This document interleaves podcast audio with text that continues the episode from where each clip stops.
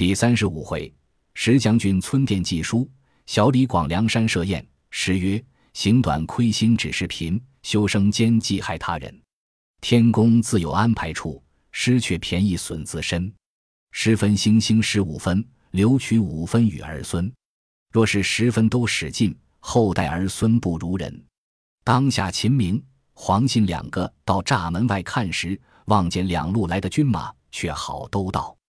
一路是宋江、花荣，一路是燕顺、王矮虎。各带一百五十余人，黄信便叫寨兵放下吊桥，大开闸门，迎接两路人马都到镇上。宋江早传下号令，休要害一个百姓，休伤一个寨兵，叫先打入南寨，把刘高一家老小尽都杀了。王矮虎自先夺了那个妇人，小喽啰尽把应有家私、金银财物、宝货之资都装上车子，再有马匹牛羊，尽数牵了。花荣自到家中，将应有的财物等项装载上车，搬去七小妹子。内有清风镇上人数都发还了，众多好汉收拾已了，一行人马离了清风镇，都回到山寨里来。车辆人马都到山寨，向聚义厅上相会。黄信与众好汉讲礼罢，坐于花荣肩下。宋江叫把花荣老小安顿一所歇处。将刘高财物分赏与众小喽啰，王矮虎拿的那妇人将去藏在自己房内。燕顺便问道：“刘高的妻金在何处？”王矮虎答道：“进番须与小弟做个压寨夫人。”燕顺道：“语却于你，且唤他出来，我有一句话说。”宋江便道：“我正要问他。”王矮虎便唤到厅前，那婆娘哭着告饶。宋江喝道：“你这泼妇！”我好意救你下山，念你是个命官的工人，你如何反将冤报？今日擒来，有何理说？燕顺跳起身来，便道：“这等淫妇，问他则甚？”拔出腰刀，一刀挥为两段。王矮虎见砍了这妇人，心中大怒，夺过一把朴刀，便要和燕顺交兵。宋江等起身来劝住，宋江便道：“燕顺杀了这妇人也是，兄弟。”你看我这等一力救了他下山，叫他夫妻团圆完聚，上屋子转过脸来叫丈夫害我，贤弟你留在身边，酒后有损无益。宋江日后别娶一个好的，叫贤弟满意。燕顺道：“兄弟便是这等寻子，不杀了要他何用？酒后必被他害了。”王矮虎被众人劝了，默默无言。燕顺喝叫小喽啰打扫过尸首血迹。且排筵席庆贺。次日，宋江和黄信主婚，燕顺、王矮虎、郑天寿做媒说和，要花荣把妹子嫁与秦明。一应礼物都是宋江和燕顺出备。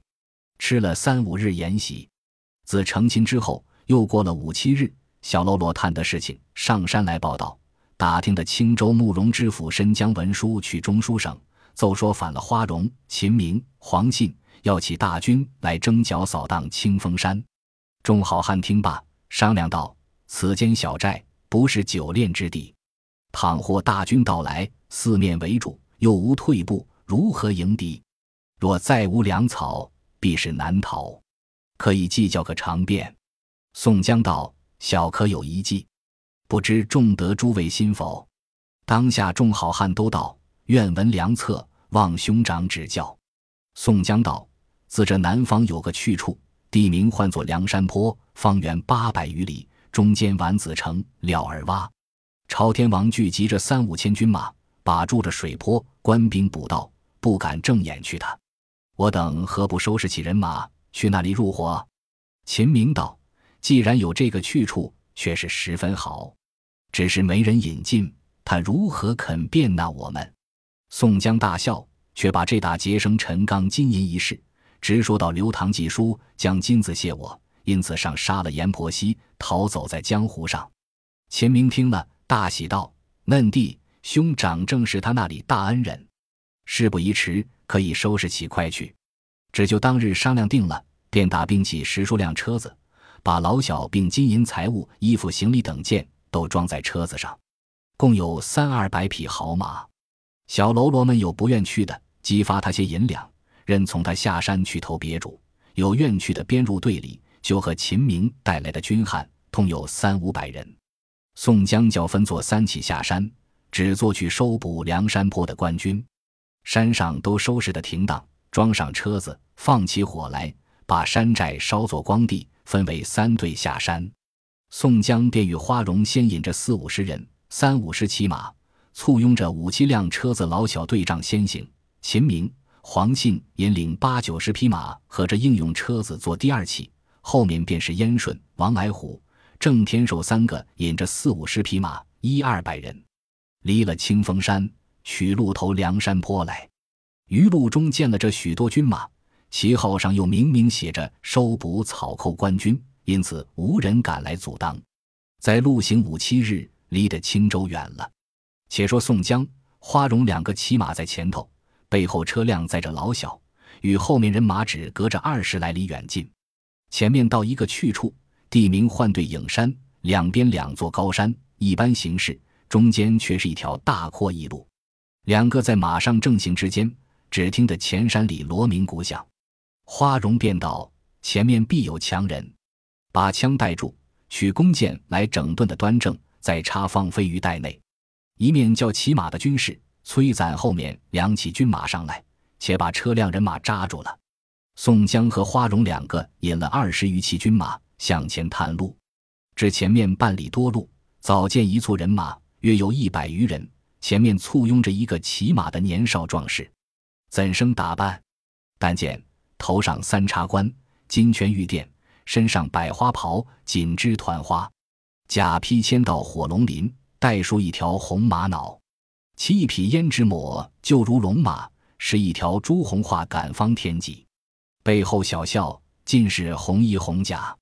那个壮士穿一身红，骑一匹赤马，立在山坡前，大叫道：“今日我和你比试，分个胜败，见个输赢。”只见对过山岗子背后，早拥出一队人马来，也有百十余人。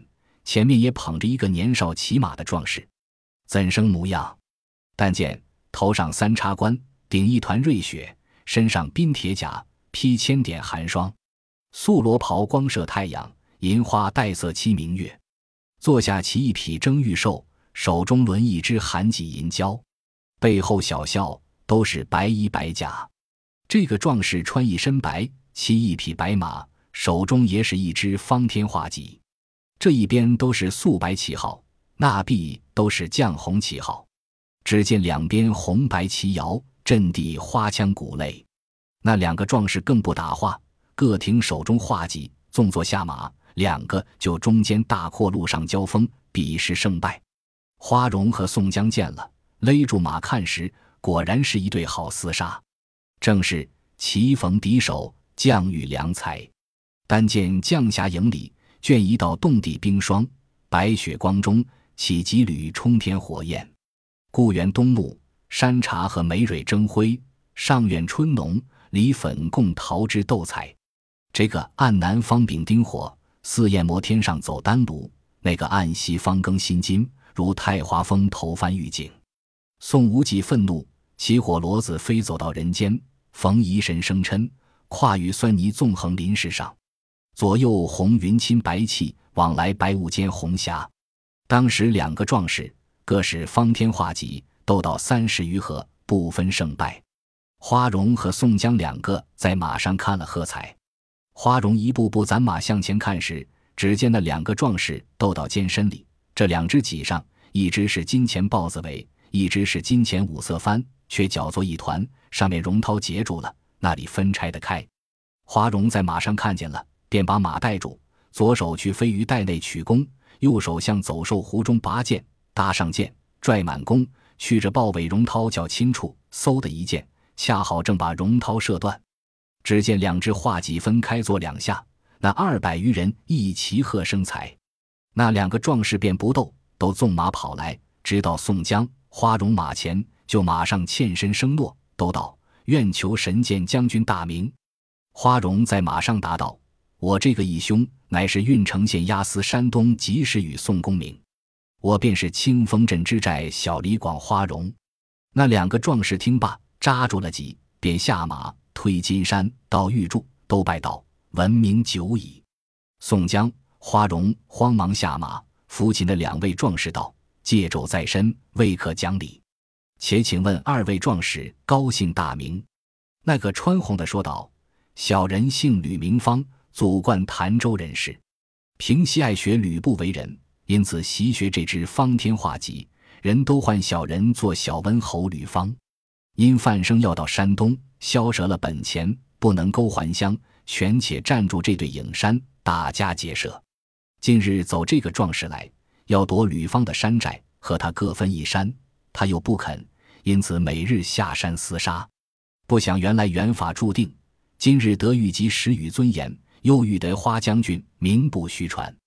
专听二公指教。宋江又问这穿白的壮士高兴，那人答道。小人姓郭，名胜，祖贯西川嘉陵人士。因泛水银货卖，黄河里遭风翻了船，回乡不得。原在嘉陵学得本处兵马张提辖的方天戟，向后使得精熟，人都称小人做赛人贵郭胜。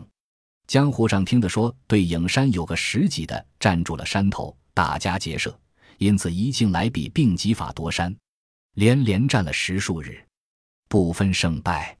不期今日得遇二公，天娱之幸。宋江把上件事都告诉了，就与二位劝和如何？二位壮士大喜，都依允了。后队人马已都到了，一个个都引着相见了。吕方先请上山杀牛宰马言会，次日却是郭盛置酒设席筵宴。宋江就说他两个壮筹入伙，凑对上梁山坡去，投奔晁盖聚义。那两个欢天喜地都依允了，便将两山人马点起，收拾了财物，待要起身。宋江便道：“且住，非是如此去。假如我这里有三五百人马投梁山坡去，他那里亦有叹戏的人在四十里探听。倘或知道我们来收捕他，不是耍处。等我和燕顺先去报知了，你们随后却来，还做三起而行。”花荣、秦明道。兄长高见，正是如此计较，陆续进城。兄长先行半日，我等催督人马，随后起身来。且不说对影山人马陆续登城，只说宋江和燕顺各骑了马，带领随行十数人，先投梁山坡来。在路上行了两日，当日行到晌午时分，正走之间，只见官道傍边一个大酒店。宋江看了道：“孩儿们走得困乏。”都叫买些酒吃了过去。当时宋江和燕顺下了马，入酒店里来，叫孩儿们松了马肚带，都入酒店里坐。宋江和燕顺先入店里来看时，只有三副大座头，小座头不多几副。只见一副大座头上，先有一个在那里站了。宋江看那人时，怎生打扮？但见裹一顶猪嘴头巾。脑后两个太原府金不换纽丝铜环，上穿一领皂绸衫，腰系一条白搭脖，下面腿冰护膝，八搭麻鞋，桌子边倚着根短棒，横头上放着个衣包。那人生的八尺来长，但黄骨茶脸，一双鲜眼，眉根自然。宋江便叫酒保过来，说道：“我的伴当人多，我两个借你里面坐一坐。”你叫那个客人移换那副大座头，与我半当们坐地吃些酒。酒保应道：“小人理会得。”宋江与燕顺里面坐了，先叫酒保打酒来。大碗先叫半当一人三碗，有肉便买些来与他众人吃，却来我这里斟酒。酒保又见半当们都立满在炉边，酒保却去看着那个工人模样的客人道：“有劳上下。”那借这副大座头与里面两个官人的伴当坐一坐，那汉嗔怪呼他坐上下，便焦躁道：“也有个先来后到，什么官人的伴当要换座头，老爷不换。”燕顺听了，对宋江道：“你看他无礼吗？”宋江道：“由他变了，你也和他一般见识。”却把燕顺按住了。只见那汉转头看了宋江，燕顺冷笑。酒保又陪小心道：“上下周全小人的买卖，换一换又何妨？”那汉大怒，拍着桌子道：“你这鸟男女好不识人，欺负老爷独自一个，要换做头，便是赵官家老爷也憋鸟不换。高泽生大脖子全不认得你，九保道：“小人又不曾说什么。”那汉喝道：“量你这厮敢说什么？”燕顺听了，那里忍耐得住，便说道：“误那汉子你也鸟强，不换便罢，没可得鸟下他。”那汉便跳起来，戳了短棒在手里，便应道：“我自骂他，要你多管。老爷天下只让的两个人，其余的都把来做脚底下的泥。”燕顺焦躁，便提起板凳，却待要打将去。宋江因见那人出语不俗。横身在里面劝解，且都不要闹。我且请问你，你天下只让的那两个人？那汉道：“我说与你，惊得你呆了。”宋江道：“愿闻那两个好汉大名。”那汉道：“一个是沧州横海郡柴世宗的孙子，唤作小旋风柴进柴大官人。”宋江暗暗的点头，又问道：“那一个是谁？”那汉道：“这一个又赊遮。”是郓城县押司山东及时雨呼保义宋公明。宋江看了燕顺，暗笑。燕顺早把板凳放下了。那汉又道：“老爷只除了这两个，便是大宋皇帝也不怕他。”宋江道：“你且住，我问你。你既说起这两个人，我却都认得。柴达官人宋江，你在那里与他两个私会？”那汉道：“你既认得，我不说谎。”三年前在柴大官人庄上住了四个月有余，只不曾见得宋公明。宋江道：“你曾认得黑三郎吗？”那汉道：“你既说起，我如今正要去寻他。”宋江问道：“谁教你寻他？”那汉道：“他的亲兄弟铁扇子宋清教我寄家书去寻他。”宋江听了大喜，向前拖住道：“有缘千里来相会，无缘对面不相逢。”指我便是黑三郎宋江，那汉相了一面，便拜道：“天性使令小弟得遇哥哥，争些而错过，空去孔太公那里走一遭。”宋江便把那汉拖入里面，问道：“家中近日没甚事？”那汉道：“哥哥听禀，小人姓石名勇，原是大名府人士，日常只靠放赌为生。本乡起小人一个艺名，唤作石将军。”为因赌博上一拳打死了个人，逃走在柴大官人庄上。多听得往来江湖上人说哥哥大名，因此特去郓城县投奔哥哥。却又听得说道为师在逃，因见四郎，听得小人说起柴大官人来，却说哥哥在白虎山孔太公庄上，因此又令小弟要拜师哥哥。四郎特写这封家书与小人寄来孔太公庄上。如寻见哥哥时，可叫兄长坐骑回来。宋江见说，心中一悸，便问道：“你到我庄上住了几日？曾见我父亲吗？”石勇道：“小人在彼止住的一夜，便来了，不曾得见太公。”宋江把上梁山坡一节都对石勇说了。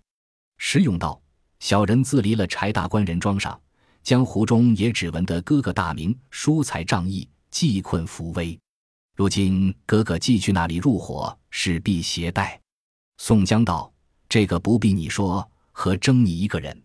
且来和燕顺私见，叫酒保一面这里斟酒，莫要别处去。”三杯酒罢，石勇便去包裹内取出家书，慌忙递与宋江。宋江接来看时，封皮逆封着，又没“平安”二字。宋江心内越是疑惑，连忙扯开封皮。从头读至一半，后面写道：“父亲于今年正月出头因病身故，见今停葬在家，专等哥哥来家迁葬。千万千万，切不可误。”宋清气血奉书。宋江读罢，叫声苦，不知高低，自把胸脯捶将起来，自骂道：“不孝逆子，坐下非为！老父身亡，不能尽人子之道，畜生何意？”自把头去壁上磕撞，大哭起来。燕顺、石勇抱住宋江，哭得昏迷，半晌方才苏醒。燕顺、石勇两个劝道：“哥哥且省烦恼。”宋江便吩咐燕顺道：“不是我寡情薄义，其实只有这个老夫记挂。今已没了，只得星夜赶归去奔丧，叫兄弟们自上山择个。”燕顺劝道：“哥哥，太公既已没了。”便到家时也不得见了。世上人无有不死的父母，且请宽心，引我们弟兄去了。那时小弟却陪侍哥哥归去奔丧，未为晚矣。自古道蛇无头而不行，若无仁兄去时，他那里如何肯收留我们？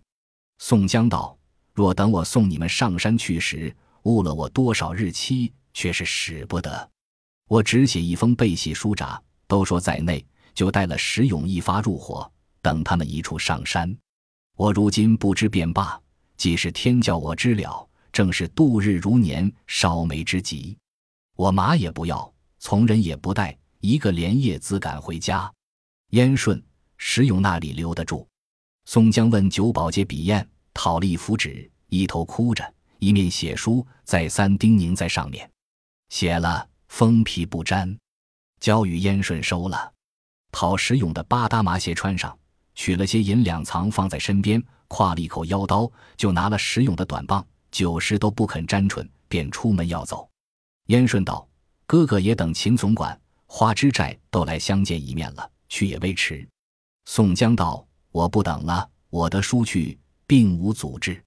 石家贤弟自说背戏缘故，可为我上负众兄弟们，可怜见宋江奔丧之急，休怪责个。”宋江恨不得一步跨到家中。非也似独自一个去了。且说燕顺同石勇只就那店里吃了些酒食点心，还了酒钱，却叫石勇骑了宋江的马，带了从人，只离酒店三五里路，寻个大客店歇了等候。次日晨牌时分，全伙都到。燕顺、石勇接着背喜说宋江哥哥奔丧去了，众人都埋怨燕顺道：“你如何不留他一留？”石勇分说道：“他闻得父亲没了。”恨不得自也寻死，如何肯停脚？巴不得飞到家里，写了一封背喜书札在此，叫我们只顾去他那里看了书，并无阻滞。花荣与秦明看了书，与众人商议道：“是在途中进退两难，回又不得，散了又不成，只顾且去，还把书来封了，都到山上看，那里不容，却别做道理。”九个好汉并作一伙，带了三五百人马。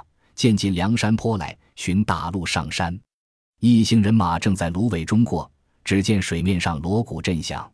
众人看时，漫山遍野都是杂彩旗帆。水坡中照出两只快船来。当先一只船上摆着三五十个小喽啰，船头上中间坐着一个头领，乃是豹子头林冲。背后那只哨船上也是三五十个小喽啰，船头上也坐着一个头领，乃是赤发鬼刘唐。前面林冲在船上喝问道：“汝等是什么人？那里的官军敢来收捕我们，教你人人皆死，个个不留。你也须知俺梁山坡的大名。”花荣、秦明等都下马立在岸边，答应道：“我等众人非是官军，有山东及时雨宋公明哥哥书札在此，特来相投大寨入伙。”林冲听了道：“既有宋公明兄长的书札。”且请过前面，到朱贵酒店里，先请书来看了，却来相请私会。船上把轻旗帜一招，芦苇里照出一只小船，上有三个渔人，一个看船，两个上岸来说道：“你们众位将军都跟我来。”水面上见两只哨船，一只船上把白旗招动，铜锣响处，两只哨船一齐去了。一行众人看了，都惊呆了，说道：“端的此处，官军谁敢侵棒？”我等山寨如何及得？众人跟着两个渔人，从大宽转直到汉地忽律朱贵酒店里。朱贵见说了，迎接众人都相见了，便叫放翻两头黄牛，散了分利九十。讨书札看了，先向水亭上放一支响箭，射过对岸。芦苇中早摇过一只快船来，朱贵便唤小喽罗吩咐罢，叫把书先机上山去报之。一面店里杀在猪羊。管带九个好汉，把军马屯住，再四散歇了。第二日晨牌时分，只见军师吴学究自来朱贵酒店里迎接众人，一个个都相见了。薛礼罢，动问背戏，早有二三十只大白赵船来接。吴用、朱贵邀请九位好汉下船，老小车辆人马行李役各自都搬在各船上，前往金沙滩来。上得岸，松树敬礼。众多好汉随着潮头领全副古月来接，晁盖为头，与九个好汉相见了，迎上关来，各自乘马坐轿，直到聚义厅上，一对对讲礼罢。左边一带交椅上，却是晁盖、吴用、公孙胜、林冲、刘唐、阮小二、阮小五、阮小七、杜迁、宋万、朱贵、白胜。那时白日属白胜，数月之前已从济州大牢里越狱，逃得到了山上入伙，皆是吴学究使人去用度，救得白胜脱身。右边一带交椅上，却是花荣、秦明、黄信、燕顺、王英。郑天寿、吕方、郭盛、石勇，列两行坐下，共是二十一位好汉。中间焚起一炉香来，各设了事。当日大吹大擂，杀牛宰马筵席，一面叫新到伙伴听下参拜了，自和小头目管待筵席，收拾了后山房舍，交班老小家眷都安顿了。秦明、花荣在席上称赞宋公明许多好处。清风山抱冤相杀一事，众头领听了大喜。后说吕方、郭盛两个比试技法，花荣一箭射断荣涛，分开画戟。晁盖听罢，意思不信，口里含糊应道：“只如此射得亲切，改日却看比剑。”当日酒至半酣，食供数品，众头领都道：“且去山前闲玩一回，再来复习。”当下二十一位头领向前相让。下阶闲不乐情，观看山景。行至寨前第三关上，只听得空中数行宾鸿嘹亮。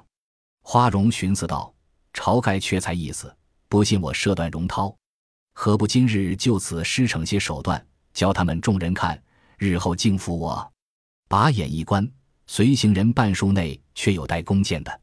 花荣便问他讨过一张弓来，在手看时，却是一张泥金却画细弓。正中花容意，即取过一支好箭，便对晁盖道：“恰才兄长见说花荣射断荣涛，众头领似有不信之意。远远的有一行雁来，花荣未敢夸口。小弟这支箭要射雁行内第三支雁的头上，射不中时，众头领休笑。花荣搭上箭，拽满弓，去得亲切，望空中只一箭射去。看时，但见。却化弓弯开秋月，凋零剑发迸寒星，塞眼排空，八字纵横不乱。将军拈剑，一发端地不差。孤影向云中倒坠，数声在草内哀鸣。雪模糊半渊绿烧林，大寨下众人齐喝彩。当下花荣一箭，果然正中雁行内第三支，直坠落山坡下。急叫军士取来看时，那支箭正穿在雁头上。晁盖和众头领看了，尽皆骇然，都称花荣做神臂将军。吴学究称赞道：“休言将军比小李广，便是养油鸡也不及神手，真乃是山寨有幸。自此梁山坡无一个不亲近花荣。”众头领再回厅上言会，到晚各自歇息。次日山寨中再备筵席，议定座次。本是秦明才继花荣。因为花荣是秦明大舅，众人推让花荣在林冲肩下做了第五位，秦明第六位，刘唐做了第七位，黄信做第八位。三阮之下，便是燕顺、王来虎、吕方、郭盛、郑天寿、石勇、杜迁、宋万、朱贵、白胜一行，共是二十一个头领坐定。庆贺筵宴已毕，亦聚梁山坡。山寨里天造大船屋宇，车辆食物。打造枪刀军器、铠甲头盔，整顿旌旗袍袄、弓弩箭矢，准备敌补官军，不在话下。却说宋江自离了村店，连夜赶归。当日申牌时候，奔到本乡村口张社长酒店里暂歇一歇。那张社长却和宋江家来往的好。张社长见了宋江，容颜不乐，眼泪暗流。张社长动问道。押司有年半来不到家中，今日且喜归来，如何尊严有些烦恼，心中未甚不乐。且喜官事已预设了，必是减罪了。宋江答道：“老叔自说的是，家中官事且靠后，只有一个生身老父没了，如何不烦恼？”张社长大笑道：“押司真个也是作耍，令尊太公却才在我这里吃酒了回去，只有半个时辰来去。”如何却说这话？宋江道：“老叔休要取消小侄。”便取出家书，叫张社长看了。兄弟宋清明明写道：“父亲于今年正月出头没了，专等我归来奔丧。”张社长看罢，说道：“呸，那得这般事。值午时前后和东村王太公在我这里吃酒了去，我如何肯说谎？”宋江听了，心中一影，没做到理处，寻思了半晌，只等天晚，别了社长，便奔归家。入得庄门看时，没些动静。庄客见了宋江，都来参拜。宋江便问道：“我父亲和四郎有吗？”庄客道：“太公每日望得押司眼穿，今得归来，却是欢喜。方才和东村李王社长在村口张社长店里吃酒了，回来睡在里面房内。”宋江听了大惊，撇了短棒，进入草堂上来。只见宋清迎着哥哥便拜。宋江见了兄弟不带笑，心中十分大怒，便指着宋清骂道：“你这忤逆畜生，是何道理？父亲见今在堂，如何却写书来戏弄我？叫我两三遍自寻死处，一哭一个昏迷。你做这等不孝之子！”宋清恰待分说，只见屏风背后转出宋太公来，叫道：“我儿不要焦躁，这个不干你兄弟之事。”是我每日思量要见你一面，因此叫宋清只写道：“我没了，你便归来的快。”我又听的人说，白虎山地面多有强人，又怕你一时被人撺掇落草去了，做个不忠不孝的人，为此急急寄书去唤你归家，又得柴大官人那里来的实勇寄书去与你。这件事尽都是我主意，不干四郎之事，你休埋怨他。我恰才在张社长店里回来，睡在房里。听的是你归来了，宋江听罢，那头便拜太公，忧喜相伴。宋江又问父亲道：“不知近日官司如何？已经设诱，必然减罪。时间张社长也这般说了。”宋太公道：“你兄弟宋清未回之时，多得朱仝、雷横的气力，向后只动了一个海捕文书，再也不曾来勾扰。我如今为何唤你归来？”晋闻朝廷册立皇太子，已降下一道赦书，应有民间犯了大罪，尽减一等科段，俱已行开各处施行。便是发禄道官，也只该个徒留之罪，不道的害了性命。且由他，却又别做道理。宋江又问道：“朱雷二都头曾来庄上吗？”宋清说道：“我前日听的说来，这两个都差出去了。朱仝差往东京去。”雷横不知差到哪里去了，如今县里却是新添两个姓赵的勾社公事。宋太公道：“我儿远路风尘，且去房里将息几时，阖家欢喜不在话下。天色看看将晚，玉兔东升。约有一更时分，庄上人都睡了，只听得前后门发喊起来。看时，四下里都是火把，团团围住宋家庄，一片声叫道。不要走了，宋江。太公听了，连声叫苦。不因此起，有份叫大江岸上聚集好汉英雄，闹市从中来显忠肝义胆。天罡有份皆相会，地煞同心尽协从。